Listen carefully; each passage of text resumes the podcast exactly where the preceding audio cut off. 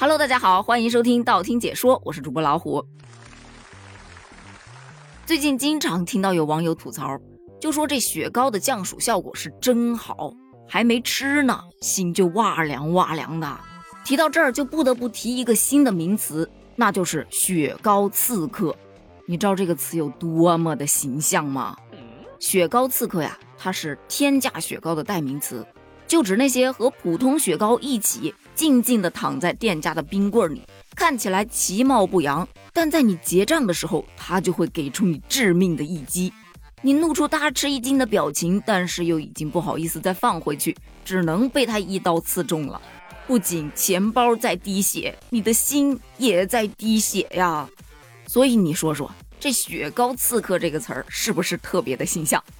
这个现象啊，相信很多人都深有所感。就冰棒吗？日常我们吃的一块两块的，它不香吗？然而在我们的固有思维里面，凡是那些包装特别高档的，它一般都贵，对吧？像月饼啊，什么粽子啊，包装越好看越贵。那在雪糕里面不一定哦，因为很多价格很贵的雪糕，它往往穿着平民的外衣，你知道吧？而且它也不像哈根达斯一样。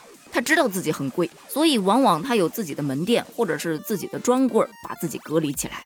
但像这些雪糕刺客，他们就暗戳戳的躲在便利店的冰棍里面，等着暗杀谁呢？你想想，他也不明码标价，全靠蒙。运气好可能蒙到个四块五块的，运气不好那就是四十五十啊。这也是为什么之前我做过一期节目，就劝大家呀，不认识的雪糕咱就不拿啊。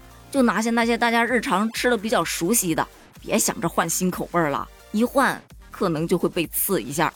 所以也有另外一个吐槽说，以前啊是不敢拿巧乐兹，现在是只敢拿巧乐兹。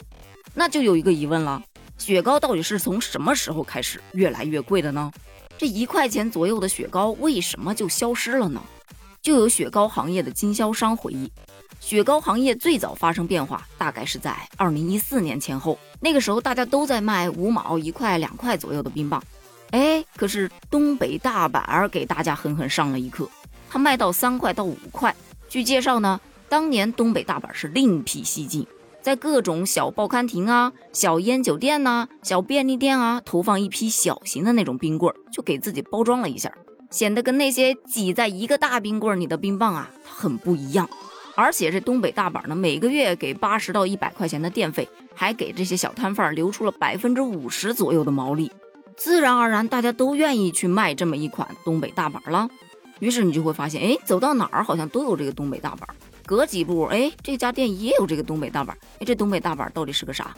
要不买一根尝一尝吧？于是乎，东北大板就这么一下子火了起来。一看，哎，这高价雪糕有人买啊，销量还不错啊，利润这么大，各品牌就都开始往上推啦。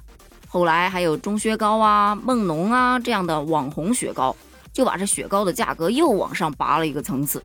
再后来又有什么景区雪糕，还有什么品牌联名款雪糕，这价格就越推越高。